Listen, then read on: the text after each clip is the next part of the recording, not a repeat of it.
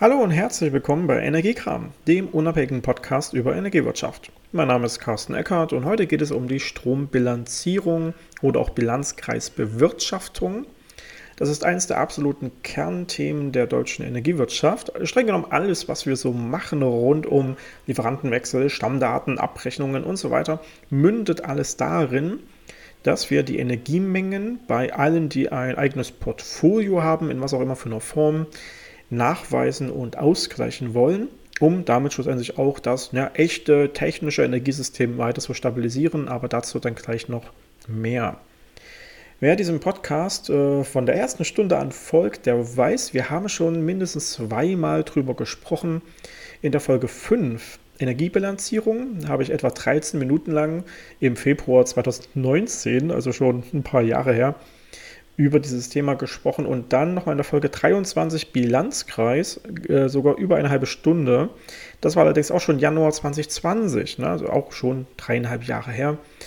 Äh, damals ging es um den Bilanzkreis, dessen Bewirtschaftung, Lastprofile und Zeitreihen, also schon einige der Themen, die wir auch heute nochmal ansprechen werden. Aber heute will ich das nochmal aus einer aktuellen Sicht und vor allem nochmal vollständig rüberbringen. Also wir sprechen heute über den Bilanzkreis als solchen, wie der bewirtschaftet wird, äh, über so die Viertelstundensicht, die wir vor allem in der Strombilanzierung ähm, uns anschauen. Also was machen da die Lastprofile, die Lastgänge, die Zählerstandsgänge, die Fahrpläne.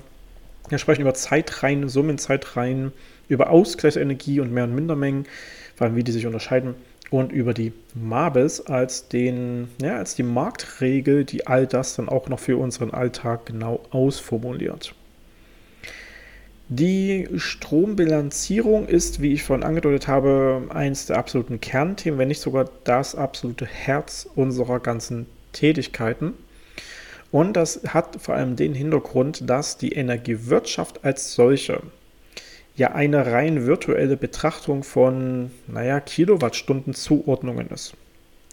Das, was wir in der Energiewirtschaft machen, ist ja nicht direkt der technische, physikalische Stromfluss durch Leitungen quer durch Deutschland, sondern das ist so eine virtuelle Zuordnung. Ja, die, dieser eine ist jetzt verantwortlich für diese Energiemengen hier und dann äh, ist irgendwann der andere dafür verantwortlich und der Endkunde bezahlt dann irgendwann eine Rechnung und dann war es das auch schon. Das haben wir ja gemacht vor einigen Jahren, also Mitte der 90er ähm, damit begonnen dass wir eben einen ja, wirklich virtuellen Markt haben entstehen lassen, um den physikalischen Netzbetreiber einmal so abzutrennen und zu sagen, na klar, der ist schon als natürliches Monopol zu verstehen, weil der hat irgendwo mal Leitungen gebaut. Durch die Leitung fließt dann auch der Strom von einem Kraftwerk zu einem Endkunden und naja, das ist halt eine echte Leitung. Da fließt halt der Strom wirklich durch. Da kann man nicht so viel machen. Da kann man vielleicht nochmal einen Abzweig machen, aber soll der Abzweig dann jemand anderen gehören? Also Wettbewerb geht da nicht so richtig. Das ist ja auch offensichtlich so. Also sagen wir, wenn der Netzbetreiber an sich unabhängig ist, dann, also wirtschaftlich unabhängig ist, dann kann es dem ja egal sein, wer das Kraftwerk betreibt und wer der Versorger am Endkunden ist. Und da kann dann der Wettbewerb entstehen. Damit da Wettbewerb entstehen kann, obwohl ja in der Realität Leitungen von A nach B gehen und da, da kann man ja nicht viel machen, müssen wir jetzt also virtuell Energiemengen betrachten, also die Kilowattstunden betrachten und jemandem immer zuordnen. Also der Kraftwerksbetreiber, der speist zwar physisch Strom irgendwo ein und dieser Strom fließt dann auch elektrotechnisch nah nach so bestimmten Rahmenbedingungen dorthin, wo gerade der, der geringste elektrische Widerstand ist. Hm, das, das ist halt dann so. Aber wir sagen ja jetzt, ja, dieser, dieser Erzeuger, oder dessen Vermarkter, der sagt jetzt, dass das echter Ökostrom ist oder das ist halt jetzt meinetwegen Kohlestrom und das äh, verkauft der dann an der Strombörse oder wie auch immer mit einem direkten Vertrag. Das ist ja aber nicht echte elektrotechnische Realität, sondern das ist jetzt eine virtuelle Zuschreibung, dass da Kilowattstunden rauskommen, die wir mal gemessen haben an dem Zähler, an dem Einspeisepunkt und das ordnen wir jetzt äh, dem Käufer zu. Wie gesagt, elektrotechnisch fließt der Strom einfach irgendwo hin. Das steuern wir nicht so aktiv, sondern der fließt dahin, wo er gerade hin muss. Wir sagen jetzt aber, na, wir haben ja prognostiziert und auch gemessen, dass da so und so viele Kilowattstunden entstehen und dann verkaufen wir die jemandem. Und der verkauft es vielleicht nochmal weiter. Und dann gibt es da irgendwo den Endkunden, der halt im Jahr 2000 Kilowattstunden verbraucht und dann kann man dem das zuordnen. Na, so in etwa kann man sich das mal einfach vorstellen, dass also diese gesamte Energiewirtschaft so eine rein ja, virtuelle Energiemengenzuordnung ist, die gar nichts mit reellen Stromflüssen zu tun hat, weil das nun mal nicht so durch den Menschen steuerbar ist. Heißt halt aber auch, dass wir dann so ein ganzes System schaffen müssen, in welchem wir diese Energiemengenzuordnung organisieren können. Zum Beispiel der Lieferantenwechsel. Wenn ich bisher bei meinem Stadtwerk war, dann gehe ich über ein Versorgerportal, über ein äh, Stromtarifportal zu Ökostromanbieter Y und morgen beginnt da mein Tarif bei dem, dann ändert sich ja bis morgen nichts an meiner Steckdose. Da ändert sich ja nichts daran, was aus dieser Steckdose rauskommt, äh, sondern, naja, wenn ich neben einem Windrad wohne, dann habe ich sowieso schon immer den Windstrom wahrscheinlich bekommen, ne, weil der einfach sehr nah ist. Der sucht sich ja seinen Weg äh, und im Zweifel wird er bei mir verbraucht. Oder wenn ich neben einem Steinkohlekraftwerk wohne, dann kann ich den Ökostromtarif haben, wie ich will. Physisch kommt bei mir der Strom aus diesem Kraftwerk an, weil das eben direkt neben mir steht. Ja? Äh, genauso, wenn ich äh, eine Solaranlage auf dem Dach habe, dann kriege ich wahrscheinlich tagsüber tatsächlich den Strom vom Dach, mal so reell gesprochen. Also ist das wirklich so eine rein virtuelle Zuschreibung von Kilowattstunden, die wir in unserem Alltag machen. Alles rund um Lieferantenwechsel, Stammdatenmeldungen, Abrechnungen. Das ist alles rein virtuell und hat erstmal nicht so viel mit elektrotechnischen, echten physikalischen Stromflüssen zu tun. Aber das ist eben Energiewirtschaft. Und das ist dann im Kern, im Herzen diese Stromkreisbilanzgeschichte, äh, diese Bilanzkreis, diese Bilanzkreisbewirtschaftung, dass wir also sagen, wir betrachten jede Kilowattstunde im Markt, von der Erzeugung bis zum Verbrauch, und wir ordnen die über na, die Lebensdauer hinweg immer jemandem zu. Wir sagen also, der Erzeuger speist so und so viel ein, der Versorger hat so und so viele Kunden mit so und so viel Verbrauch. Naja, und irgendwie muss das dann am Ende des Tages ausgeglichen sein. Die Details dazu gucken wir uns ja gleich noch genauer an. Also sagen wir, dass wir, naja, für jeden Marktakteur so eine Art Konto brauchen, welches die Erzeugungsseite und die Verbrauchsseite jeweils betrachtet und bestenfalls auch ausgleichen lässt. Und das ist der Bilanzkreis.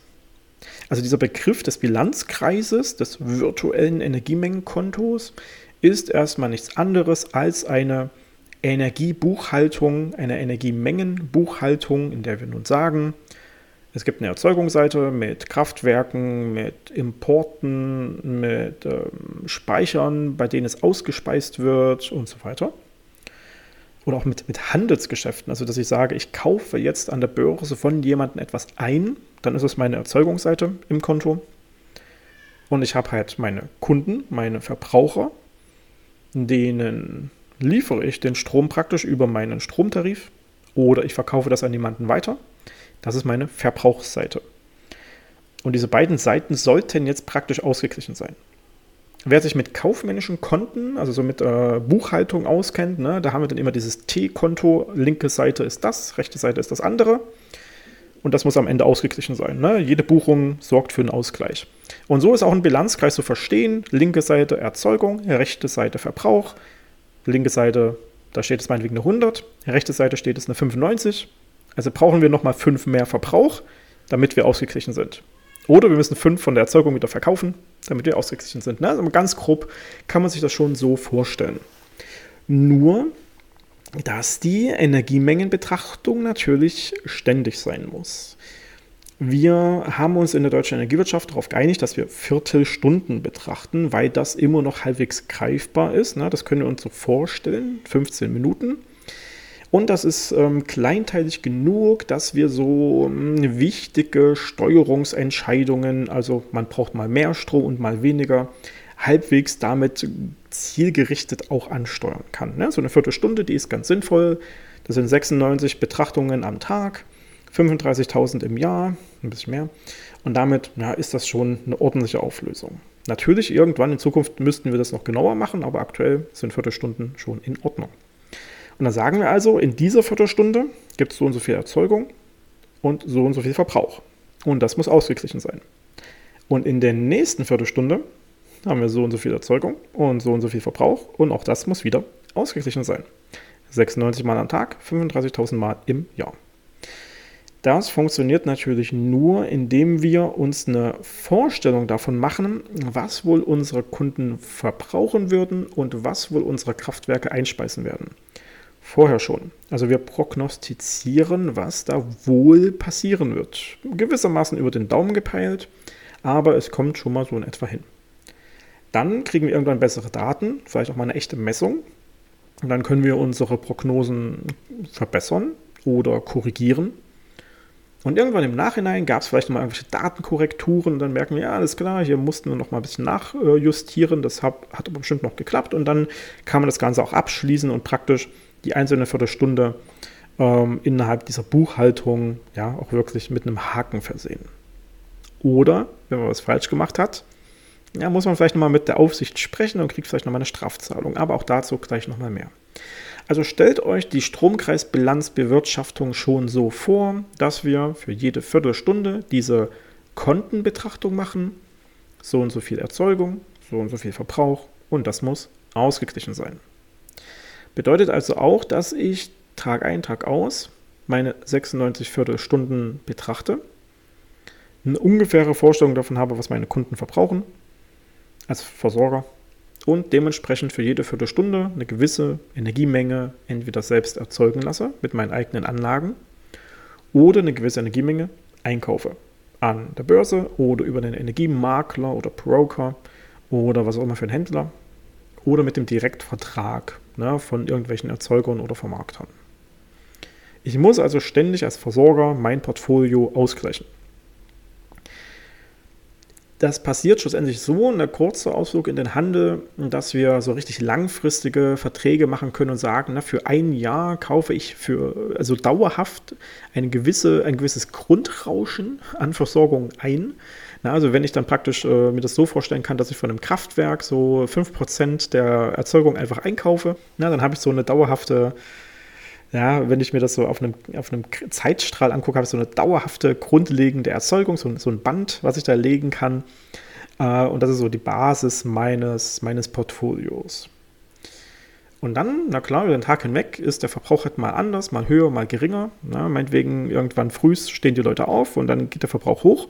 Dann muss ich also zu diesen Zeitpunkten mein Portfolio stärker vervollständigen und irgendwann wieder ein bisschen was loswerden, dann wieder was dazu kaufen und so weiter und so fort. Also das ist schon eine sehr, sehr kleinteilige Bewirtschaftung meines Portfolios, was ich entweder mit viel Aufwand selbst mache über Handelsgeschäfte und Co. oder dafür dann typischerweise mir einen Dienstleister hole, der die Bilanzkreisbewirtschaftung für mich im Auftrag macht.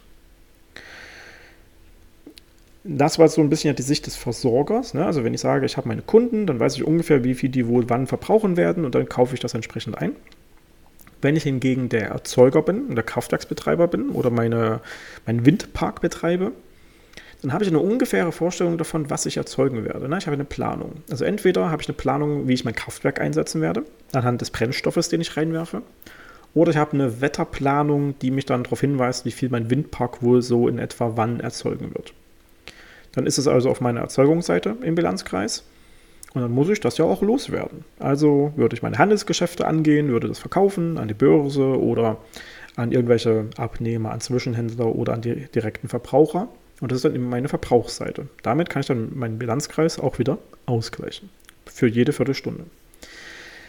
Und das ist jetzt natürlich denkbar kompliziert und komplex, wenn wir uns das für, naja, sagen wir mal 50 Millionen Verbraucher im Haushaltssegment, meinetwegen dann 60 Millionen mit noch den diversen anderen, ne, Gewerbe und, und, und äh, äh, Industrie, wahrscheinlich sind sogar mehr äh, Versorgungsstellen, also mir, mir angucke, und dann wie viele Tausende oder auch Millionen äh, einzelne Erzeugungspunkte wir so haben, weil natürlich am Ende auch jede einzelne PV-Anlage hier eine Einspeisung umsetzt und diese Energiemenge ja irgendwohin auch zugeordnet werden müsste.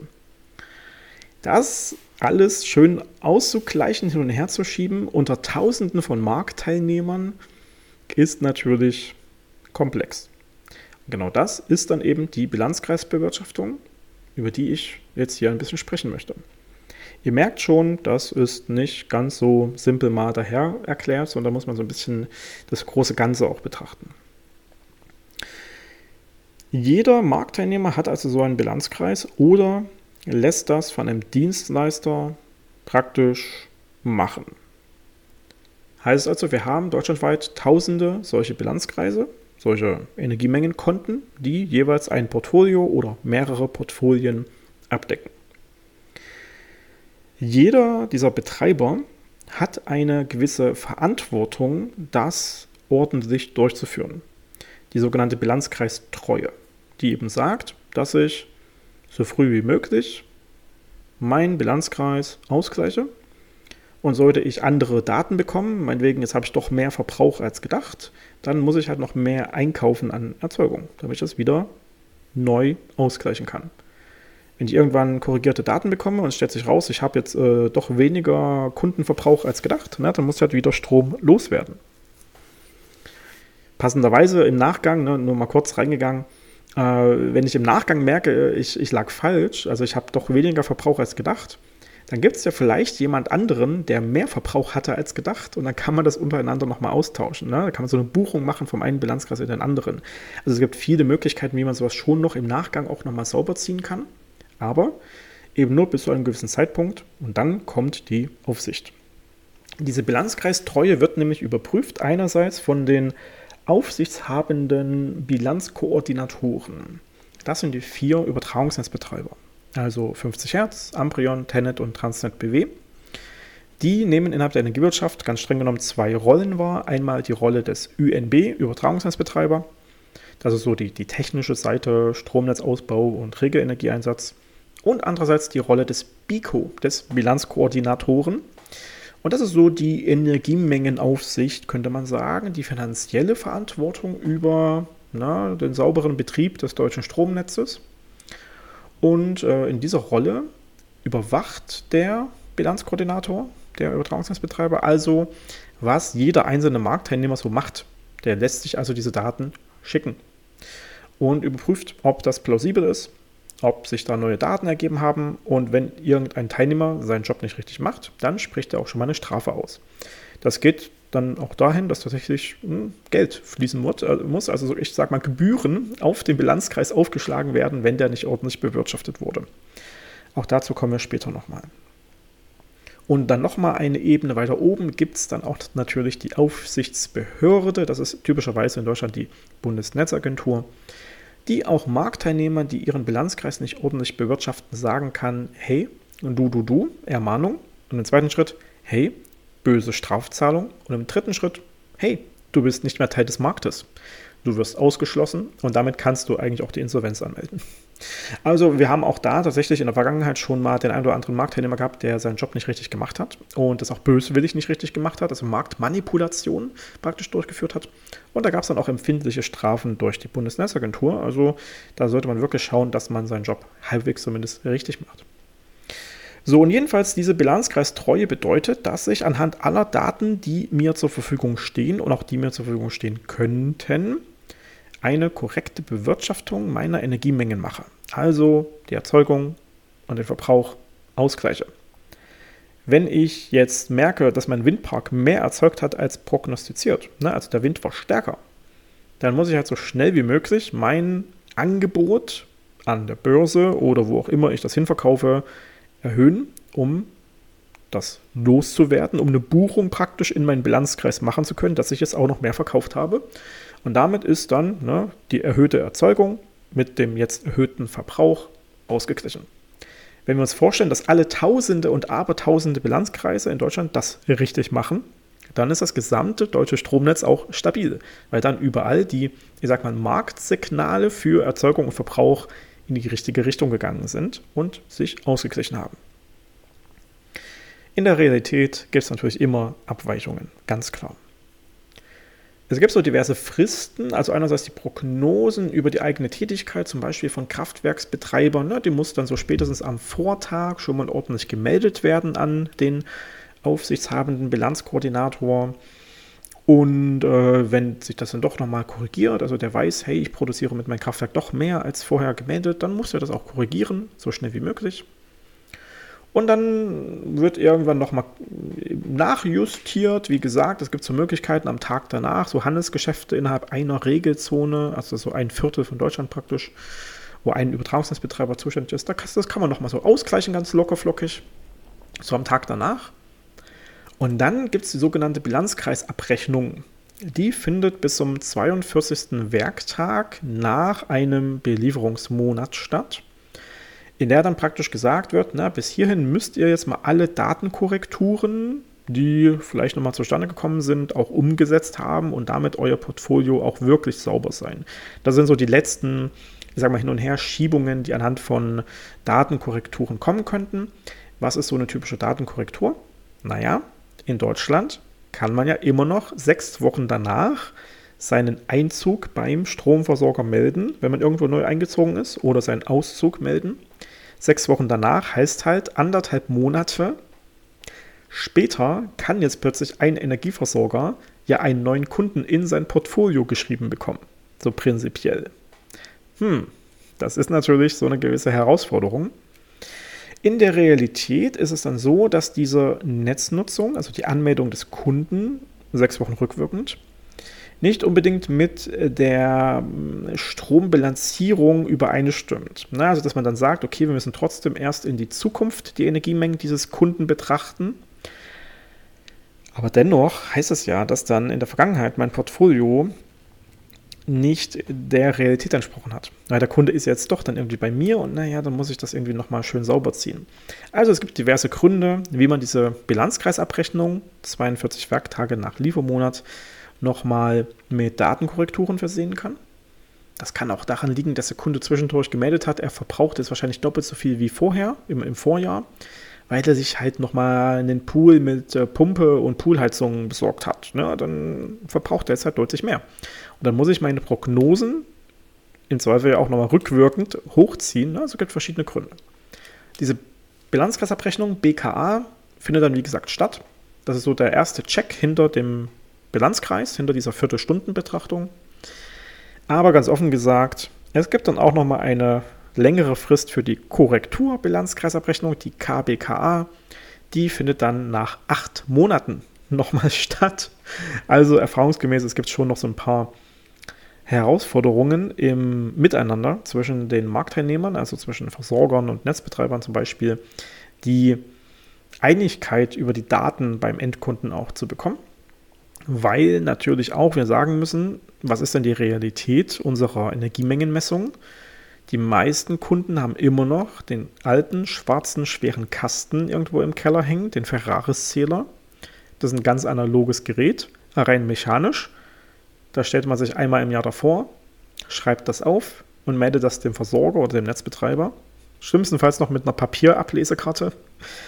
Also ich muss es richtig ablesen, ich muss es richtig aufschreiben, dann muss es richtig wieder abgelesen werden oder eingescannt werden. Und naja, also es gibt da viele verschiedene Gründe, warum auch mal Daten falsch sein könnten. Was ist, wenn ich den Zähler von meinem Nachbarn ablese zum Beispiel? Also es gibt da ganz viele Gründe, warum auch Daten falsch sein könnten. Und dementsprechend diese Korrekturbilanzkreisabrechnung auch nochmal wichtig ist, um dann so die irgendwann mal stattgefundene echte Ablesung mal mindestens einfließen zu lassen. Hey, äh, hat der Kunde denn jetzt vielleicht doppelt so viel verbraucht oder halb so viel oder gibt es den Kunden gar nicht mehr? Wir haben es noch nicht mitbekommen. Also es, es passieren da viele Gründe, warum das alles nicht sauber war. Und dann muss man hier eben noch mal ein bisschen Frist einräumen. Nach dieser Korrekturbilanzkreisabrechnung, also nach diesen acht Monaten, sollte jetzt wirklich alles sauber sein. Wenn dann immer noch irgendwelche Energiemengen herumschwirren und nicht korrekt zugeordnet sind oder irgendjemand nicht korrekt ausgeglichen ist, dann gibt es verschiedene Möglichkeiten, dass dieser aufsichtshabende Übertragungsnetzbetreiber, der Bilanzkoordinator, ich sage mal, übrig gebliebene Energiemengen demjenigen, von dem er vermutet, dass er daran schuld ist, einfach zuordnet und sagt, das gehört jetzt noch zu dir, nachträglich in deinen Bilanzkreis. Also da schwirren verschiedene Fachbegriffe wie Delta-Zeitreihenübertrag ähm, und, und, und äh, Delta-Zeitreihe und so weiter, Bilanzkreisabweich, äh, Abweichungssaldo, ja, ähm, schwirren das herum. Und äh, dementsprechend ja, gibt es da verschiedene Schritte, wie am Ende hier nochmal eine Energiemengenzuordnung passieren kann. Und das bedeutet im Nachgang nochmal eine Gebühr, die man zum Beispiel zahlen müsste. Ne? Weil man dann vielleicht doch schuld war, dass irgendwo eine Energiemenge nicht korrekt bewirtschaftet wurde in, in dem Bilanzkreis. Aber wie bewirtschaftet man das denn nun so richtig? Also was, was mache ich denn tatsächlich? Wie gesagt, ne, innerhalb dieser ganzen Monate kommen irgendwie Daten zustande. Ich bemerke jetzt, der Kunde hat doppelt so viel verbraucht wie bisher. Ne, was, was mache ich denn dann jetzt eigentlich? Und wie mache ich das vorher überhaupt? Ich habe erwähnt, die meisten Kunden haben immer noch diesen schwarzen Kasten, den Ferrari-Sealer, den man einmal im Jahr abliest. Das heißt, ich habe keine Ahnung davon, was dazwischen passiert. Aber ich will ja eine viertelstündliche Betrachtung meines Energieportfolios. Ich sage ja, ich weiß, wie viel ich in einer Viertelstunde wohl an Verbrauch habe mit meinen ganzen Kunden.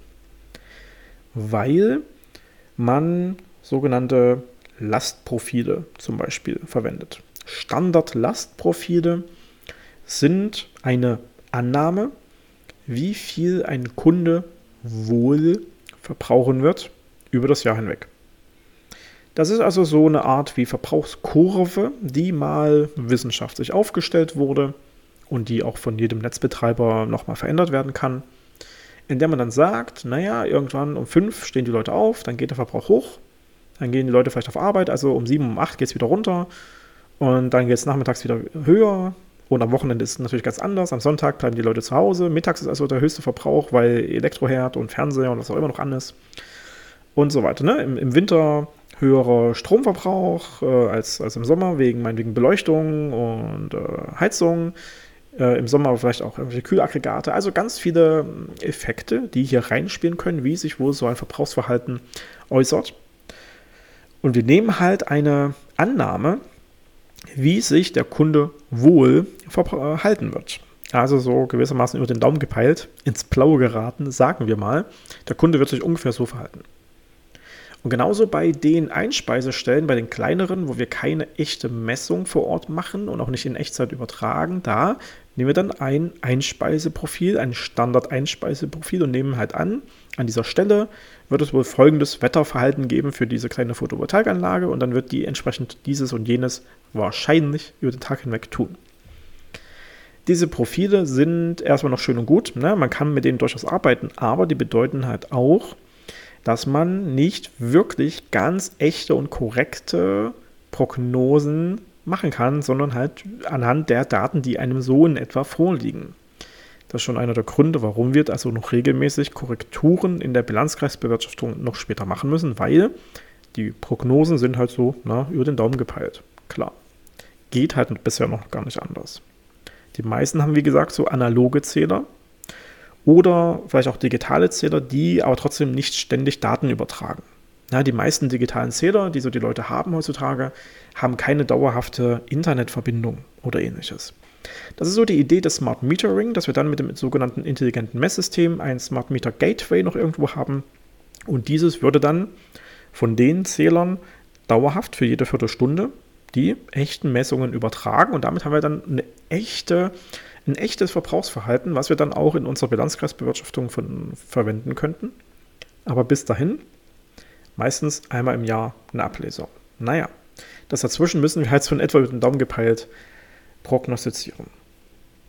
Dann gibt es aber noch die größeren industriellen Verbraucher, die sogenannten Lastgangkunden oder Leistungsmessungskunden, RLM-Zähler, registrierende Lastgangmessung, die die äh, echten Leistungsanforderungen der Geräte, der Anlagen, der Maschinen messen und das dann auch pro Viertelstunde an den Netzbetreiber übertragen, die sogenannte Zählerfernauslesung.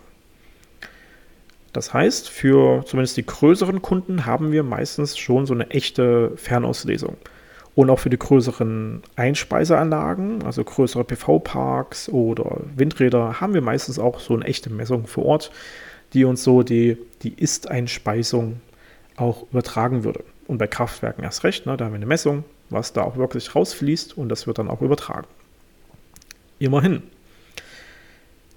Die Mischung aus den Prognosen und aus den echten Werten ergibt dann halt das Energieportfolio. Also wenn ich ein Gaskraftwerk habe und noch drei Windparks und noch 20 äh, Solaranlagen verschiedener Größe, dann habe ich also echte Messungen und Übertragungen, meinetwegen vom Kraftwerk und vom großen Windpark und von der großen PV-Anlage. Und ich habe so in einen etwa Erzeugungsverhalten der kleineren Anlagen zum Beispiel. So, und das mische ich dann zusammen und das ist dann mein gesamtes Erzeugungsportfolio für jede Viertelstunde nach und nach. Das kann ich dann anbieten. Ne? Das gebe ich dann an den Markt, an die Börse oder an meine direkten Abnehmer und kann dann damit eben meine Portfoliobewirtschaftung, meine Bilanzkreisbewirtschaftung schon mal umsetzen. Auf der anderen Seite haben große Versorger, also Zehntausende Kunden, die meisten meinetwegen Haushaltskunden, da habe ich keine echte Auslesung, sondern dieses Lastprofil, Standardlastprofil. Nehme also ungefähr an, wie viel die wohl so verbrauchen werden. Habe meinetwegen noch ein paar große industrielle Kunden, wo ich so eine echte Fernauslesung mache. Und die Mischung daraus ist halt mein Verbrauchsportfolio. Ja, und das kann ich mir dann entsprechend an der Börse oder wo auch immer wieder als Erzeugung auffüllen. Und dann ist mein Bilanzkreis auch ausgeglichen. Das ist so das tägliche Doing. Anhand dieser Prognosen von zum Beispiel diesen Lastprofilen. Wie funktioniert das konkret? Wenn ich jetzt als Versorger irgendwo äh, auftrete, ne, das erste Mal, einen Kunden in einem bestimmten Gebiet äh, versorge, dann melde ich mich ja beim Netzbetreiber und sage, hey, hier, ich habe jetzt hier diesen Kunden. Das ist meinetwegen ein Haushaltskunde. Dann sage ich dem Netzbetreiber, hey, schick mir doch mal deine Liste von Standard-Lastprofilen, die du verwendest, damit ich das Richtige für diesen Haushaltskunden dann auch verwenden kann. Das ist dann die sogenannte Liste der Profildefinitionen. Dann steht darauf meinetwegen H0, das ist das Haushaltslastprofil für Haushaltskunden. Da sage ich alles klar, H0 verwende ich wohl jetzt also für diesen Kunden. Ne? Darüber einigt man sich in der Anmeldung, welches Lastprofil zu nutzen ist. Und dann sage ich alles klar, schick mir doch mal die Details hinter deinem H0-Profil. Ne? Das sogenannte normierte Profil, was dann eben sagt, am 1. Januar 0 Uhr bis 0 Uhr 15 ist dieser Anteil, von 0 Uhr 15 bis 0 Uhr 30 ist folgender Anteil. Das steigt und fällt, ne, je nachdem, was also die Saison gerade und der Tagesverlauf gerade so hergeben würden. Also dieses Lastprofil ist am Ende des Tages nichts anderes als eine endlose Excel-Liste von Viertelstunden mit einem jeweiligen Inhalt, ne, mit einem jeweiligen Verhältniswert, was wohl so über den Tag hinweg das Verbrauchsverhalten darstellen würde. Und das rechne ich dann praktisch auf die echte Jahresverbrauchsprognose meines Kunden um. Na, ich, die Normierung ist meistens so auf eine Million Kilowattstunden Jahresverbrauch. Das rechne ich also runter. Mein Kunde sagt, er hat 2.500 Jahresverbrauch. Na, das rechne ich dann wieder rauf. Und dann weiß ich, für meinen Kunden nehme ich am 1. August um 8 Uhr bis 8.15 Uhr also folgenden Wert an. Und für 8.15 Uhr bis 8.30 Uhr dann folgenden Wert. Ne? Also da kann ich rauslesen aus dieser Excel-Liste, wie sich das für meinen Kunden wohl verhalten würde. Das machen dann die IT-Systeme der Versorger. Ne? Also dafür haben wir da entweder so Energiedatenmanagementsysteme oder die Warenwirtschaftssysteme, die ERP-Systeme, die das dann für mich machen, indem dieses Lastprofil einmal eingespielt wird vom Netzbetreiber und dann kann ich da meinen Kunden und meine Jahresverbrauchsprognose für diesen Kunden einfach drüber spiegeln und dann wird das automatisch ausgerechnet. Diese Lastprofile und von den Kraftwerken die sogenannten Fahrpläne sind auch wieder diese Viertelstundenauflösungen, was wo das Kraftwerk so erzeugen wird. Die tausche ich also munter aus zwischen allen möglichen Marktteilnehmern. Das ist dann die Prognose. Dann messe ich nochmal, was tatsächlich äh, erzeugt oder verbraucht würde. Das ist dann nochmal so eine Korrektur. Und dann irgendwann, wenn die Abrechnung droht, ja, dann mache ich das also nochmal anhand der aller Daten, die mir jetzt vorliegen. Kann ich also hin und her austauschen, was jetzt tatsächlich so an Energiemengen vorliegt. Und dann wird irgendwann praktisch der Stempel drunter gesetzt, so, das, das meinen wir jetzt wirklich so. Und dann geht das zur Aufsicht und die sagen, ja, alles klar, so habt ihr das also gemeint, ich prüfe nochmal und wenn das alles schön ist und sauber ist, dann Haken dahinter und wenn nicht, dann muss ich nochmal euch auf die Finger klopfen. Aber wie mache ich jetzt diesen Austausch? Also wie sage ich jetzt ständig, ne, potenziell wirklich jederzeit, dass sich meine Daten geändert haben? Wie kann ich das jetzt eigentlich anmelden? Oder wie melde ich überhaupt meine Daten an? Dafür verwende ich die sogenannten Zeitreihen. Eine Zeitreihe wie der Name schon andeutet, ist eine Aneinanderreihung von Zeitwerten. Nichts anderes als 0 Uhr bis 0 Uhr 15 Wert 5, 0 Uhr 15 bis 0 Uhr 30 Wert 5,1 und dann irgendwann 8 Uhr bis 8.15 Uhr Wert 23 und so weiter und so fort. Also das ist eine Zeitreihe, wo ich dann praktisch sage, für jede Viertelstunde habe ich einen bestimmten Wert, den ich jetzt als Verbrauch oder als Einspeisung annehme. Und diese Zeitreihen baue ich jetzt praktisch für jeden einzelnen Punkt in meinem Portfolio auf. Also für jeden Verbraucher oder für jede Einspeisestelle würde ich eine Zeitreihe aufstellen, die eben sagt, der verhält sich so und so. Anhand des Lastprofils, anhand des Einspeiseprofils, anhand des Fahrplans, anhand der Fernauslesung und so weiter und so fort. Kann ich für jeden Kunden das aufstellen. Und dann summiere ich das nochmal. Dann, dann ziehe ich das Gesamtergebnis nochmal zusammen in eine sogenannte Summenzeitreihe. Und die sagt es praktisch, was mein Portfolio für eine bestimmte Kategorie aussagt. Diese Summenzeitreihe könnte ich zum Beispiel für all meine normalen Haushaltskunden machen oder für meine ganzen kleinen Lastprofilkunden. Und entsteht in dieser Summenzeitreihe praktisch mein gesamtes angenommenes Verbrauchsverhalten all meiner Lastprofilkunden. Und wiederum in meiner Lastgang-Summenzeitreihe stehen die ganzen echt gemessenen, fernausgelesenen Leistungswerte von all meinen großen industriellen Kunden als Summe für einen ganzen Monat. Und das ist dann die praktisch verlässliche Angabe, die ich austauschen kann mit meinen Marktteilnehmern, auch mit der Aufsicht, mit der ich angebe, was in meinem Portfolio steht und mit der ich jetzt auch wiederum einen Abgleich machen kann, indem ich praktisch eine Annahme zusammenstelle, was wohl im Portfolio meines Marktpartners steht. Und das eben hin und her ausgetauscht wird. Und so kann man Fehler finden, kann man falsche Prognosen finden, kann man falsche Daten finden. Na, wenn zum Beispiel der Netzbetreiber sagt, hey, der Kunde ist doch gar nicht mehr bei dir in diesem Monat, dann kann man eben herausfinden, hey, in unserem IT-System ist irgendwas nicht umgesetzt gewesen oder man hat ein falsches Datum hinterlegt oder was auch immer. Ne? So findet man über den Austausch der Zeitreihen und der Summenzeitreihen erstmal grundsätzlich unterschiedliche Ansichten über die Energiemengen und dann kann man auf dieser Grundlage nach Fehlern suchen kannst du sagen, hey, was steckt denn hinter diesen Energiemengen? Also wie kommt auf diese Summe? Und dann sagt man, das ist hier praktisch der Hintergrund, ne? Excel-Liste wieder, das steckt dahinter. Dann sage ich, alles klar, bei diesem einen Kunden haben wir einen anderen Wert stehen, weil der sich da bei uns gemeldet hat und das haben wir korrigiert, aber irgendwie ist das bei euch nicht angekommen. Also so ganz alltägliche menschliche Fehlerquellen können so nochmal im Nachgang gefunden werden.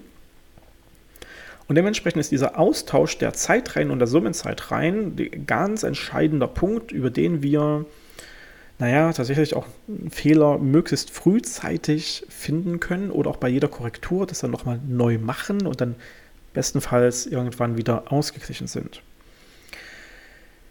Wenn jetzt jemand sagt, hey, wir haben in unserer Zeitreihe was anderes stehen, als ihr angenommen habt, dann geht man auf Fehlersuche, das sogenannte Clearing. Ne? Dann könnte es also durchaus darauf hinauslaufen, dass man bei seinem Partner, meinetwegen bei seinem Netzbetreiber anruft und sagt, hey, äh, warum habt ihr denn diesen Wert dort drin stehen? Oder man schreibt eine E-Mail. Oder man macht das über die IT-Systeme automatisiert, indem man direkt schon die Fehler gefunden hat und sagt, so und so und so müsste das eigentlich aussehen, warum habt ihr das denn nicht so? Bitte korrigiert das doch mal in unserem Sinne. Dann streitet man sich meistens ein bisschen und irgendwann einigt man sich dann drauf, wer recht hat und äh, hat dann irgendwann dieselben Daten im System stehen. Oder irgendwann muss die Aufsicht kommen und sagen, einer von euch beiden hat recht und der andere muss jetzt bitte noch äh, eine Strafe zahlen. Diese Austausche der Zeitreihen und auch des Clearings ähm, werden über ein Datenobjekt umgesetzt, das sich nennt MABIS-Zielpunkt. Die MABIS, das sind die Marktregeln für die Bilanzierung von Strom in der deutschen Energiewirtschaft. Und so ein Zielpunkt ist ja eigentlich früher die Stelle gewesen am, am, am, Endkunden, wo praktisch alle Prozesse durchgeführt werden konnten anhand dieser einmaligen Identifikationsnummer des Zählpunkts. Der MABIS-Zählpunkt ist wiederum eine einmalige Identifikationsnummer für den Datenaustausch dieser ganzen Energiemengenwerte. Der MABIS-Zählpunkt ist also praktisch die Schnittstelle für diese ganzen Bilanzierungsdatenaustausche alle Zeitreihen, alle Summenzeitreihen und so weiter schicke ich an den MABIS-Zählpunkt meines Marktpartners. Der empfängt das dann, kann direkt zuordnen, ja, das kommt vom Versorger so und so da müsste ja jetzt folgendes eigentlich drinstehen und dann kann das IT-System direkt sagen, ja, nee, steht aber nicht drin, hier haben wir drei Unterschiede und kann dann zum Beispiel direkt zurückschicken, hey, wir haben hier was anderes drinstehen, ihr, ihr seid falsch. Dann sagt der andere, ja, nee, ihr seid falsch und dann kann man in die menschliche Klärung gehen, dass hier irgendwo jemand nochmal direkt reinschauen müsste. Also das ist wirklich eine ganz aufwendige Geschichte. Ihr merkt ja, wie viel jetzt hier dahinter steckt und auch wie viele einzelne Betrachtungen ich mache. Ne? Ich, ich schaue mir die Summenzeitreihe für meine Lastprofilkunden an und für meine Lastgangkunden und für meine Einspeiseprofile und für meine Einspeisegänge und für meine Bilanzkreis-Summenzeitreihen, was wiederum die Annahme wäre, was wohl im Bilanzkreis drinsteht vom Netzbetreiber. Und wiederum die Bilanzgebietssummenzeitreihe ist die Annahme, was wohl im Bilanzierungsgebiet drin steht, vom Versorger. Und das tauscht man untereinander aus und sagt am Ende des Tages, ja, okay, wir haben hier Unterschiede oder wir sind schön, alle haben das gleiche drinstehen. Das ist also ein ständiger Datenaustausch, ständige Korrekturen, ständige Verbesserungen von Annahmen und Prognosen, um hier am Ende des Tages auf dieselben Ergebnisse zu kommen. Und dann praktisch bei der Aufsicht Hallo sagen zu können, hey, wir sind schön, bei uns ist alles ausgeglichen, wir haben alles richtig gemacht. Und dann sagt die Aufsicht bestenfalls, Haken dahinter, schön, diese Viertelstunde in eurem Bilanzkreis ist damit jetzt abgehakt, muss nicht weiter beachtet werden. Was aber, wenn was falsch ist? Also was, wenn Unterschiede drin stehen, wie gesagt, kann es dann dazu kommen, dass jemand als der Schuldige an diesem Fehler, an dieser Abweichung erkennen, erkannt wird und dann würde in letzter Konsequenz gesagt werden, naja, meinetwegen bei euch auf der Verbrauchsseite fehlen jetzt, fehlt jetzt eine, eine Megawattstunde. Ja, die fehlt da jetzt. Also diese, diese Megawattstunde ist hier nicht berücksichtigt, die habt ihr vergessen. Und dann schauen wir also, naja, ihr seid wirklich dran schuld, was könnten wir denn als Gebühr euch jetzt in Rechnung stellen? Und das ist dann die sogenannte Ausgleichsenergie. Den Begriff habt ihr bestimmt auch schon mal gehört. Wir haben auch dazu schon mal YouTube-Videos gemacht. Die Ausgleichsenergie ist praktisch die Umlage der reellen Kosten von Regelenergie in Deutschland. Regelenergie ist praktisch der echte Einsatz von Kraftwerken, von Speichern und so weiter zur Stabilisierung des Stromnetzes. Na, die aufsichtshabenden Übertragungsnetzbetreiber, die haben diese Regelenergieanlagen und sagen, wir haben gerade hier eine, ein Ungleichgewicht im Netz. Jetzt muss bitte eine Anlage hochfahren und dieses Ungleichgewicht ausgleichen. Das erzeugt natürlich Kosten für diese Regelenergieanlage. Und die Summe aller Kosten von Regelenergie wird umgelegt als Ausgleichsenergiepreis. Zum Beispiel der sogenannte REBAP, der regelzonenübergreifende einheitliche Bilanzausgleichsenergiepreis. REBAP. Der ist jetzt praktisch für jede Viertelstunde eine Gebührenhöhe pro Megawattstunde Abweichung. Und wenn ich dann also sage, ne, ich habe hier, hab hier eine Abweichung von einer Megawattstunde, dann kann dieser REBAP-Preis bei 10 Euro liegen oder auch bei 10.000 Euro. Wenn ich also in einer Viertelstunde um eine Megawattstunde daneben lag, kann mich das auch Zehntausende Euros kosten. Für eine Viertelstunde mit einer großen Abweichung. In der Realität ist die Abweichung natürlich hoffentlich deutlich geringer und auch deutlich seltener. Aber es kann eben sein, dass ich für jede Viertelstunde dann so ein bisschen daneben lag und das mir am Ende als Ausgleichsenergie dann praktisch noch gegengebucht wird, damit dieses Energiemengenkonto dann eben doch im Nachgang durch die Aufsicht ausgeglichen wird. Na, wenn da also 0,3 Megawattstunden daneben lagen, werden mir diese 0,3 in Rechnung gestellt anhand der reellen Kosten der Regelenergie in ganz Deutschland. Das ist ja wie gesagt dann die Ausgleichsenergie. Wenn ich also praktisch Teil des Problems war, na, also meinetwegen, wir haben in ganz Deutschland in dieser Viertelstunde einen Mangel gehabt und ich hatte in meinem Portfolio auch einen Mangel. Na, also zu wenig Strom in ganz Deutschland, zu wenig Strom in meinem Portfolio, dann war ich ja Teil des Problems. Dann kriege ich diese Gebühr praktisch als Kosten aufgelegt. Dann muss ich das bezahlen. Das kann auch sehr wehtun. Wenn ich hingegen Teil der Lösung war, also meinetwegen Mangel in ganz Deutschland, aber ein kleiner Überschuss in meinem Portfolio, Ja, das ist nicht, nicht in Ordnung, dass ich daneben lag, aber hey, ich war ja nicht Teil des Problems. Ich hatte ja einen, einen Überschuss. Dann kann es sogar sein, dass ich das nicht als Gebühr, sondern als Guthaben in meinen Bilanzkreis gebucht bekomme. Aber darauf zu spekulieren, in, dieser, in diesem Sinne positiv praktisch äh, daneben gelegen zu haben, sollte man nicht tun, weil es ist ja nicht so richtig vorhersehbar, was in ganz Deutschland jetzt gerade passiert. Na, also auch da können die Daten, äh, die man so öffentlich sehen kann, mal daneben liegen. Man sollte also tunlichst dafür sorgen, dass das eigene Portfolio ausgeglichen ist. Und im Nachgang kann man sehen, ob man halt äh, vielleicht Teil des Problems war oder Teil der Lösung für die Stabilisierung des gesamten deutschen Netzes. Und dann äh, kriegt man, wie gesagt, diese Ausgleichsenergie noch drauf gebucht, je nachdem, wo man so gelegen hat. Ich habe am Anfang nochmal erwähnt, wir müssen kurz darüber sprechen, dass es Ausgleichsenergie gibt, aber auch die sogenannten Mehr- und Mindermengen. Und die werden gerne mal so äh, verglichen oder als so das, das Gleiche be betrachtet, weil beides Korrekturen sind für Abweichungen von Energiemengen. Aber der Unterschied ist eigentlich ganz, ganz einfach. Die sogenannte Mehr- und Mindermenge ist eine Korrektur zwischen Versorger und Verteilnetzbetreiber, also dem regionalen Netzbetreiber, anhand der Abweichung von Jahresverbrauchsprognose eines einzelnen Kunden und dann der echten Messung dieses einzelnen Kunden. Die Mehr- oder Mindermenge ist also eine Mengenkorrektur für eine einzelne Verbrauchsstelle anhand von Jahresverbrauchsprognose vorher und dann echter Messung danach. Die Ausgleichsenergie hingegen ist ja eine Betrachtung meines gesamten Portfolios und die Abweichung von Portfolioausgleich, also Bilanzkreisausgleich, anhand der Kosten im gesamten Netz. Na, also das ist schon äh, was ähnliches, aber eine ganz andere Betrachtung, während also die Mehr- und Mindermengen zwischen Versorger und regionalen Verteilnetzbetreiber ist, ist die Auslösenergie zwischen Bilanzkreisbewirtschafter, also vielleicht auch Versorger, und dem übergeordneten Übertragungsnetzbetreiber. Das ist natürlich ein entscheidender Unterschied. Und wie gesagt, und Mindermenge für die einzelne Verbrauchsstelle, Ausgleichsenergie für mein gesamtes Portfolio. Die Hintergründe von all diesen Austauschen. Also wie mache ich das mit dieser einzelnen Zeitreihe? Und wie mache ich das mit meinem Bilanzkreis? Und was ist ein Bilanzierungsgebiet? Und wie tausche ich da Daten drüber aus? Steht allesamt in der MABIS.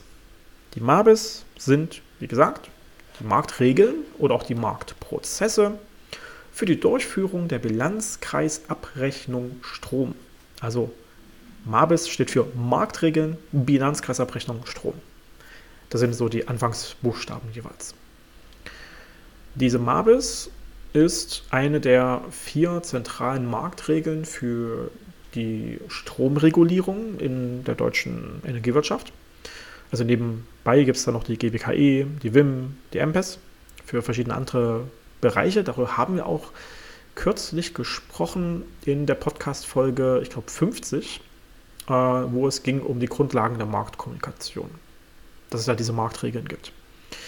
Und jedenfalls die MABES ist also zuständig für so diese Bilanzierungstätigkeiten für, die, ja, für den Ausgleich des Energiemengenportfolios. Da gibt es nach diversen einführenden Informationen dann zum Beispiel die Austauschprozesse zu Bilanzierungsgebieten, was also so die Daten des einzelnen Netzbetreibers sind. Und auch dessen Ausgleich zwischen Verteilnetzbetreiber und Übertragungsnetzbetreiber, weil auch da natürlich Daten hin und her ausgetauscht werden. Und zum Beispiel die sogenannte Netzgangzeitreihe und Netzzeitreihe hin und her ausgetauscht werden muss. Auch das steht weiter in der MABIS. Da haben wir dann so einführende Zielbeschreibung, was soll der einzelne Prozess eigentlich bewirken. Und dann gibt es wie immer so ein Sequenzdiagramm und dann gibt es natürlich auch nochmal eine tabellarische Beschreibung, was die einzelnen Schritte in diesem Sequenzdiagramm bedeuten, wer also was bis wann mit welcher Frist zu machen hat und wer hat dann darauf wie zu antworten. Das ist wie immer, wie wir das auch von anderen Marktregeln kennen, hier beschrieben. Und dann geht es da eben auch weiter mit den Lastprofilen und den normierten Profilen, wie die ausgetauscht werden und angefordert werden. Und dann kommen wir eben auch zu den Zeitreihen, also zu den Austauschprozessen zwischen Marktpartner 1 und Marktpartner 2 zur so und so Summenzeitreihe. Und dann meistens auch Clearing-Liste, was praktisch diese Korrekturdaten wären, äh, wenn beide Marktpartner nicht dasselbe haben. Da finden wir das zur Lieferantensummenzeitreihe, zur Bilanzierungsgebietssummenzeitreihe, zur Bilanzkreissummenzeitreihe, zur Abrechnungssummenzeitreihe und so weiter. Das sind praktisch verschiedene Schritte oder Betrachtungshorizonte der Energiemengen zwischen na, ne, eben meistens Versorger und Netzbetreiber oder Erzeuger und Netzbetreiber, äh, beziehungsweise zwischen deren Dienstleistern. Da stehen dann auch die Prozesse zum Delta-Zeitreihenübertrag, was ja wie gesagt so die Restmengen sind, die nicht korrekt zugeordnet worden sind. Da stehen Daten zu den Ausgleichsenergiepreisen. Ich habe vorhin den Rebab erwähnt. Ähm, hier ist auch der Hinweis darauf, dass manche dieser Zeitreihen oder Summenzeitreihen monatlich, aber auch werktäglich übertragen werden, weil wir ja eine ständige Korrektur unserer Daten auch notwendigerweise machen müssen, wird das ganz unterschiedlich betrachtet, je nachdem, wo man sich gerade innerhalb der Prozesse befindet. Und am Ende des Tages sind diese, jetzt kommt es nämlich, 300 A4 Seiten Marktregeln für die Bilanzierung. Naja, schon so gewissermaßen auch der Kern dessen, was wir machen müssen als Marktteilnehmer, wenn wir diese Strombilanzierung ordentlich durchführen wollen. Jetzt sage ich ja, wenn wir sie ordentlich durchführen wollen. Ganz streng genommen haben wir keine Wahl. Wer teilnehmen möchte an der Energiewirtschaft, egal ob als Erzeuger bzw. Vermarkter oder als Versorger mit Endkundentarifen, man muss sein Portfolio sauber ausgleichen anhand der Prozesse der Strombilanzierung in zum Beispiel dieser Mabis anhand all dieser Dinge, die ich beschrieben habe, mit den Lastprofilen, mit den Zeitreihen, mit der Bilanzkreistreue und so weiter. Und wenn man das nämlich nicht tut, dann gibt es irgendwann die Strafen. Nicht nur diese Ausgleichsenergie, die mir pro Viertelstunde auch empfindliche Strafen ja aufbrummen könnte. Na, also wenn ich pro Viertelstunde meinetwegen auch nur ein paar hundert Euro Strafe bekomme, dann sind es trotzdem ein paar tausend oder zehntausend Euro am Tag. Das muss ja nicht sein. Das kann ich mir im Zweifel nicht leisten. Also haben wir hier ähm, ein ganz wichtiges und zentrales Regelwerk, was uns die Chance gibt, diese reine virtuelle Energiemengenbetrachtung, die wir ja in der Energiewirtschaft machen, irgendwie auch zielgerichtet näher zu korrigieren. Wir machen möglichst gute Prognosen, die möglichst richtig sind. Wir haben dann bestmöglich so schnell wie es nur geht echte Messungen, um das dann noch korrigieren zu können. Und wenn man doch ein bisschen daneben lag, kann man vielleicht nochmal mit einem anderen Marktteilnehmer das hin und her korrigieren. Oder man muss halt dann doch nochmal irgendwo in den Handel gehen. Oder man muss dann irgendwann die Strafe schlucken, weil man eben doch daneben lag. Jetzt habe ich eine Stunde lang, also fast eine Stunde lang darüber gesprochen, wie das alles so grob funktioniert. Aber ihr merkt ja, ich bin nur an der Oberfläche gewesen. Und trotzdem war es komplex und kompliziert und noch nicht mal alles, was dahinter steckt. Im Kern ist trotzdem der Bilanzkreis als solcher ein Energiemengenkonto mit einer Erzeugungsseite und einer Verbrauchsseite und die müssen beide ausgeglichen werden. Das Saldo muss bei 0 liegen. Dann bin ich fein. Das muss ich nur eben für jede Viertelstunde machen. Und damit wird es dann schon langsam komplizierter, weil ich eben diese Viertelstundenbetrachtung heute nur ganz schwierig mit so verschiedenen Prognosentools machen kann. Mit Lastprofilen und so weiter. In der Zukunft mit einem wirklich vorangeschrittenen Smart Metering geht das natürlich ein bisschen zielgerichteter, weil ich dann bestenfalls so eine richtige Fernauslesung bei den meisten Messstellen in Deutschland machen kann. Irgendwann mal. Also so in 10 Jahren, 15 Jahren, 20 Jahren werde ich mal so weit sein, wirklich an allen Stellen gewissermaßen Fernauslesungen, auch Fernsteuerungen machen zu können. Und damit bin ich dann auch in der Lage, das wirklich ganz zielgerichtet, praktisch 100% korrekt umzusetzen. Und bis dahin ist da noch jede Menge über den Daumen gepeilte Annahme dahinter und das sorgt natürlich auch dauerhaft für Abweichungen, für Fehlerquellen, die dann nach und nach korrigiert werden müssen. Auch dazu findet ihr in den sogenannten Entscheidungsbaumdiagrammen, das ist äh, so ein Dokument bei äh, EDI at Energy, was ich auch in der Folge 50 zur Marktkommunikation ja beschrieben hatte. Da findet ihr für viele dieser Prüfprozesse genauere Abschrittreihenfolgen. Ne? Also auch da könnt ihr euch praktisch anhand der MABIS den einzelnen Prozess mal raussuchen und dann in diesem Entscheidungsbaumdiagramm nachgucken, wie die Prüfungen zu diesem Prozess durchzuführen sind von den verschiedenen Marktteilnehmern. Und dann könnt ihr euch vorstellen, naja, so ungefähr wird dann also die Energiewirtschaft funktionieren. Aber wie gesagt, die MABIS als Marktregeln sind schon 300 Seiten. Diese Entscheidungsbaumdiagramme in Summe sind so 600 Seiten. Da ist natürlich noch mehr drin als Bilanzierung, aber trotzdem. Und damit haben wir noch lange nicht die weiteren Details der Datenaustausche uns angeguckt, anhand von Edifact-Dateien und so weiter. Also da gibt es jede Menge Details. Und das ist nur die Stromseite. Das ist nur die Strombilanzierung. Es gibt für die Erdgasseite dann nochmal separate Regeln, die sogenannte Gabi-Gas, äh, was das Grundmodell für Ausgleichs- und Bilanzierungsprozesse im, im Gassektor ist. Also da gibt es auch nochmal jede Menge separate Regelungen, nochmal ein paar hunderte Seiten mehr, die man beachten muss. Jetzt habe ich wirklich fast eine Stunde darüber gesprochen und naja, es ist trotzdem ganz schön konfus. Wer sich weiter mit diesen Themen auseinandersetzen will, wir haben auf YouTube bei Energiewirtschaft einfach natürlich schon mal verschiedene Folgen zu einzelnen Bereichen dieser Themen gemacht. Wir haben auch da verschiedene ähm, einzelne Begriffe nochmal genauer erklärt, ne, wie die Zeitreihe oder die Ausgleichsenergie.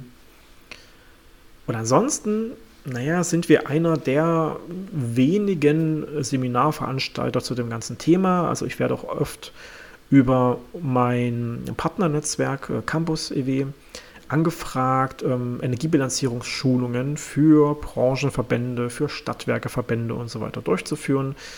Ähm, und da erkläre ich das dann einen Tag lang. Und selbst dann habe ich noch lange nicht alles rübergebracht. Also wenn man die Bilanzierung mal komplett, komplett auseinandernehmen will, bis wirklich so ins letzte Detail, spricht man von naja, drei bis fünf Tagen äh, sehr konkreter Schulung mit, mit Workshops. Ja? Und dann ist man ein Profi für das Thema, aber hat es noch lange nicht praxisorientiert gemacht. Ich selbst war zweieinhalb Jahre lang bei einem sehr großen Energieversorger für die Marktkommunikation mit etwa 80 Netzbetreibern, kleineren Netzbetreibern zuständig und habe da unter anderem auch die Bilanzierungs-Clearing-Aufgaben gemacht, die Netznutzungsabrechnung, die Lieferantenwechsel, die Standardenaustausche und habe damit natürlich jede Menge rund um diese Bilanzierungstätigkeiten auch durchgeführt und dabei eben damals die schönen, guten alten Zuordnungslisten korrigiert. Das waren die Kundenlisten, auf denen praktisch pro Kunde die Jahresverbrauchsprognose stand. Und daneben hat mir das IT-System angezeigt, was der Netzbetreiber angenommen hat na, für den gleichen Kunden im gleichen Zeitraum. Und das war oft nicht dasselbe. Und das soll auch so ein bisschen wiedergeben, wie äh, die Realität in unserer Branche ist. Wir haben teilweise schrecklich schlechte Datengrundlagen, die dann eben auch für regelmäßige Fehler sorgen oder für Unterschiede sorgen und das muss dann korrigiert werden. Deswegen ist die Branche auch riesig groß mit Hunderttausenden Mitarbeitern bei den Energieunternehmen selbst und nochmal Zehntausenden Dienstleistungsmitarbeiterinnen, die ähm, dann eben auch ganz gezielt solche Korrekturprozesse äh, durchführen würden. Wer nicht selbst Bilanzkreisbewirtschafter sein will, der lässt sich das dann von Dienstleistern machen, die praktisch im Auftrag die Bilanzkreisbewirtschaftung durchführen, ne, die sogenannten BKVs, Bilanzkreisverantwortliche. Das muss nicht das Unternehmen selbst sein, das kann auch ein Dienstleister sein, der das dann eben im Auftrag macht. Der dann eben das Energiemengenportfolio vielleicht auch für mehrere Häuser umsetzt und dementsprechend auch na, an der Börse und Co. Äh, größere Mengen handeln könnte und das vielleicht sogar deswegen auch finanziell wirklich sinnvoll ist. Wer das selbst machen will, naja, da muss auf jeden Fall erstmal damit starten, zum Beispiel so einen Bilanzkreis überhaupt erstmal zu bekommen. Und äh, ganz grob gesagt, wenn man noch gar nicht am Markt war, dann meldet man sich erstmal bei den Aufsichtsbehörden und sagt, ich bin jetzt hier bitte Marktteilnehmer und kriegt dann irgendwann mal eine Marktpartner-ID. Die wird zum Beispiel vom BDW in Deutschland als Branchenverband äh, vergeben. Ne? Die sind damit beauftragt, das zu tun. Und äh, je nachdem, was ich dann so weiter beantrage, muss ich mich entweder an den Europäischen Dachverband der Netzbetreiber wenden, die ENTSOE, also ENTSOE. Die würden mir zum Beispiel eine Gesamtidentifikationsnummer für äh, mich als Bilanzkreisverantwortlichen reichen. Damit kann ich dann auch europaweit mh, hm, das Ganze handhaben und kriege dann dementsprechend auch eine Nummer für meinen ersten Bilanzkreis. Und dann muss ich eventuell mehrere Bilanzkreise bewirtschaften für entweder meine verschiedenen Portfolio-Bestandteile oder für besondere Themen, meinetwegen Redispatch-Mengen oder EEG-Mengen oder was auch immer für Sonderbilanzkreise. Verluste zum Beispiel äh, können auch so separat betrachtet werden. Und dann beantrage ich halt noch weitere Bilanzkreisnummern, zum Beispiel beim BDEW. Und dann habe ich am Ende des Tages da einfach so eine ID, ne, so eine eindeutige Identifikationsnummer für meinen Bilanzkreis. Und dann ist das praktisch schon das entscheidend Wichtige, ne, dass ich das erstmal habe und kann dann mir das als ne, dieses virtuelle Energiemengenkonto vorstellen.